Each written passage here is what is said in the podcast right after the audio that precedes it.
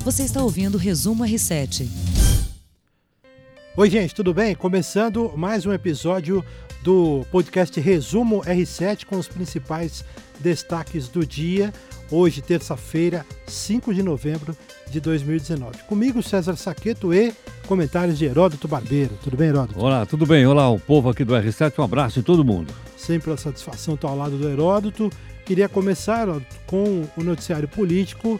O presidente Bolsonaro entregou hoje ao Senado o um novo pacote de reformas econômicas. Jair Bolsonaro foi ao Legislativo acompanhado do ministro Paulo Guedes, também do ministro Onyx Lorenzoni, e entregou essa série de propostas ao presidente do Senado, Davi Alcolumbre. Queria que você falasse um pouquinho, destrinchasse o que vai ser exatamente é, esse pacote proposto pelo governo. Olha, o pacote é muito grande, tem uma porção de coisas. São vários, na verdade, são vários projetos de lei que vão mudar algumas coisas do. Uh, no, se passarem né, no cotidiano. Mas eu vou só citar só um, uh, que eu acho que é o mais importante, que é a chamada. É o novo Pacto Federativo. O que quer dizer isso? Ao longo do tempo, né, a arrecadação de impostos ela foi sendo acumulada totalmente em Brasília principalmente durante o período militar, uma concentração imensa da, da, dos impostos em Brasília. E aí, Brasília começava a distribuir para os estados, para os governadores e também para os prefeitos. Então, além do, do, do, governador receber ICMS, ele recebia uma parte da grana que vem de Brasília. O prefeito, além de receber o, IPTU e o ISS, Imposto sobre Serviços, ele recebia também uma parte de Brasília. Mas isso proporcionava também o chamado é dando que você recebe. Você ia lá de pilho da mão, não, não. Você ia lá pedir dinheiro, o cara pedia alguma coisa em volta. Bom, esse é o primeiro ponto. Segundo é o seguinte: nesse sistema aí, ninguém tem responsabilidade fiscal. Ou seja, o governador quebrava o Estado, o Estado estava quebrado, e ele passava para o novo governador e empurrava com a barriga. O novo também pegava o Estado quebrado, dava uma coxambrada e empurrava para o outro. E assim os estados foram se quebrando, todos eles. Uma boa parte das prefeituras exatamente a mesma coisa. Então o que é que está sendo proposto agora? está propondo o seguinte: está propondo pegar uma parte dessa grana que está em Brasília e distribuir esse dinheiro para estados e municípios. Seria 500 milhões, mais ou menos. Por aí. Então o estado, o estado vai receber mais dinheiro de Brasília e o município também vai. Só que é o seguinte: vai se instituir um sistema de fiscalização do estado e uma fiscalização em cima do município.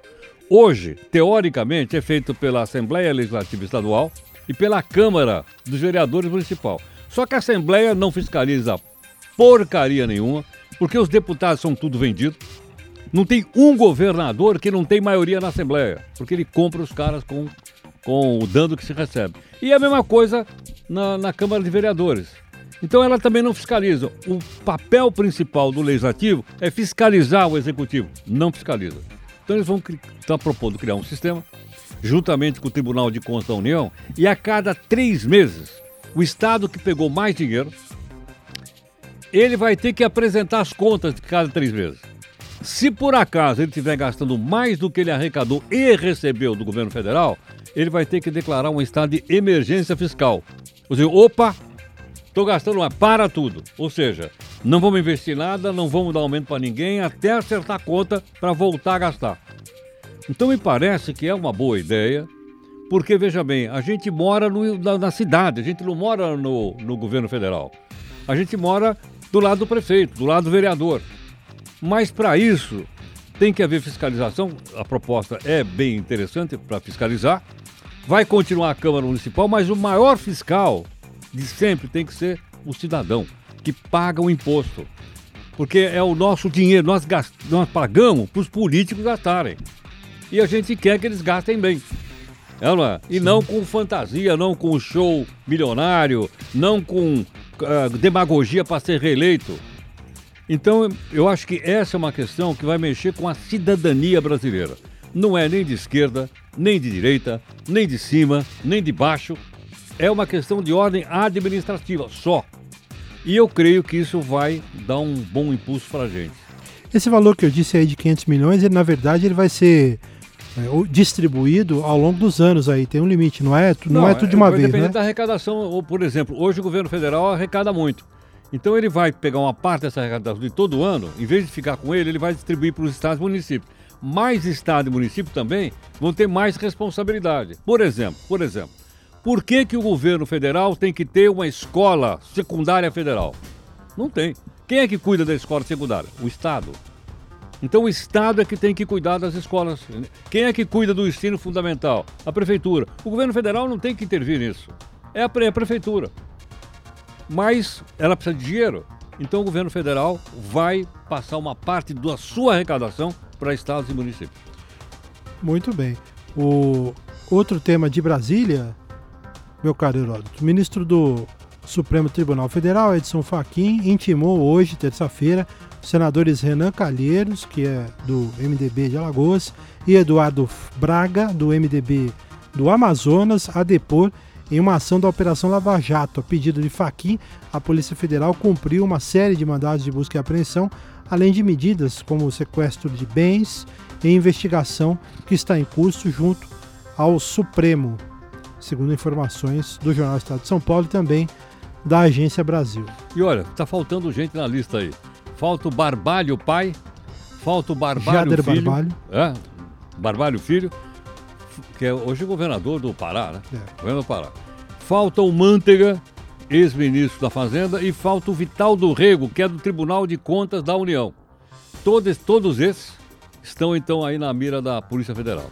E o Renan, mais uma vez, é candidato. Aqui, ao Nobel da Paz? Não. A ser investigado aí. O senador Renan Calheiros tem uma série de, de investigações contra si, né? Ele era, ele, ele era investigado aí, pelo menos umas sete, oito que eu me lembre, É, é, por aí. recentemente. Por aí, exatamente.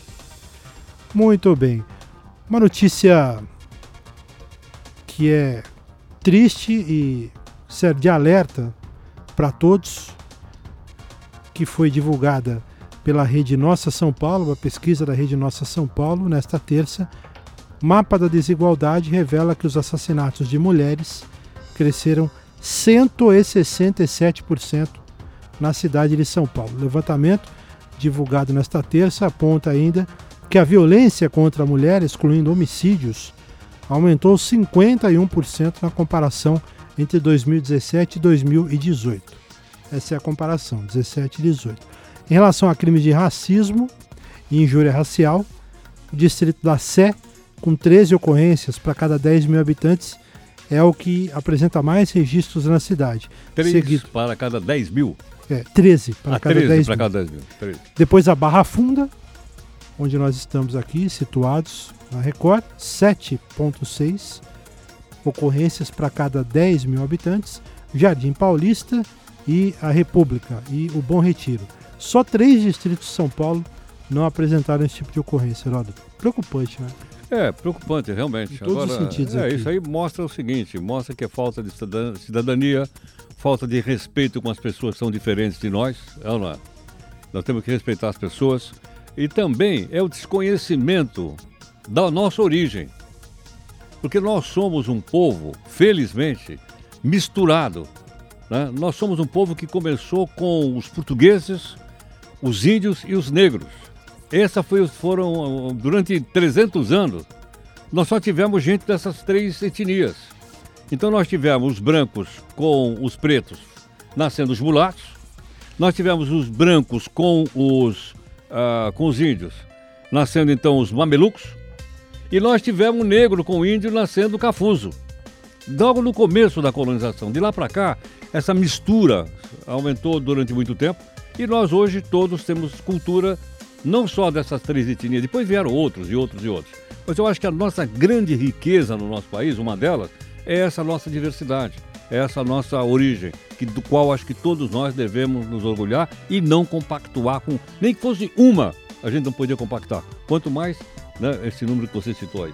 É, gente, no portal R7, a matéria tem outros dados que foram divulgados pela Rede Nossa São Paulo para você acompanhar não só na questão do racismo, a população da cidade, né, os bairros onde há mais negros, a cidade é, é muito grande. Olha, eu fui educado num bairro que tinha muito negro.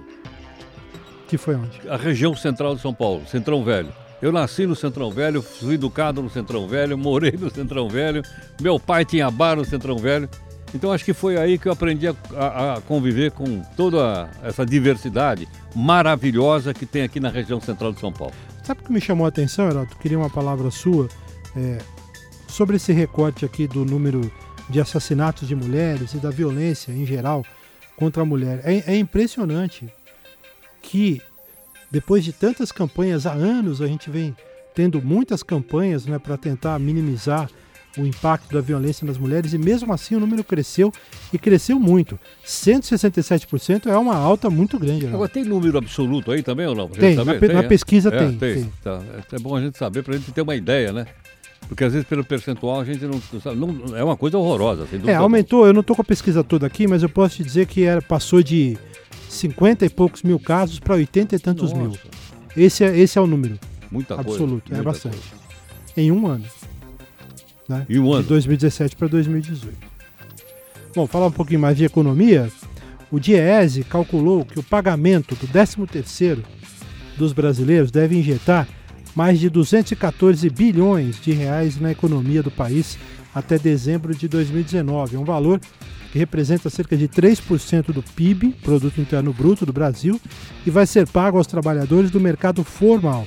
Cerca de 81 milhões de brasileiros serão beneficiados com rendimento adicional em média de 200, de 2 perdão, 2.451 reais. É uma graninha aí boa para esse final de ano. Boa. Né? Boa, só um pequeno lembrete. A primeira parcela é paga até 20 de novembro e a segunda parcela é paga até 20 de dezembro.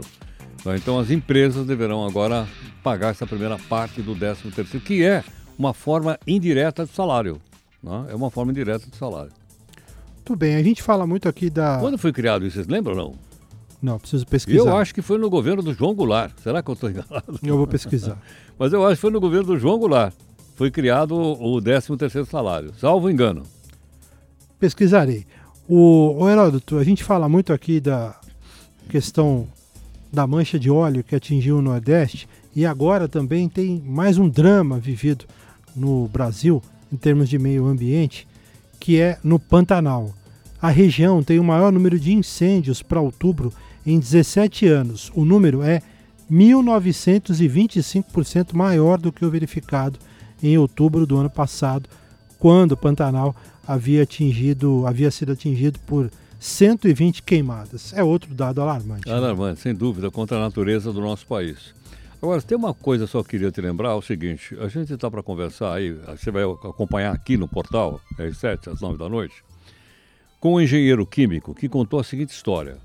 Quando você tira o petróleo do mar, não quer dizer que aquela água é boa para tomar banho. Por que razão? Eu não sabia, sou leigo.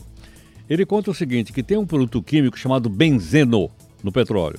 E esse benzeno fica na água. E ele diz que uma quantidade de benzeno maior, acima de mínimo, ela é muito ruim para a saúde. A benzeno provoca câncer.